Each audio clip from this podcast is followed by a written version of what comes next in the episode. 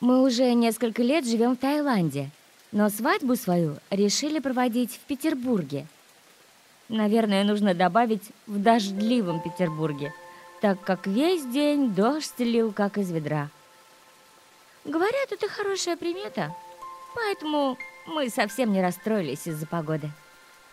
Благодаря правильному настроению этот августовский день стал действительно волшебным. Загородный ресторан, выездная регистрация, эльфийская тема.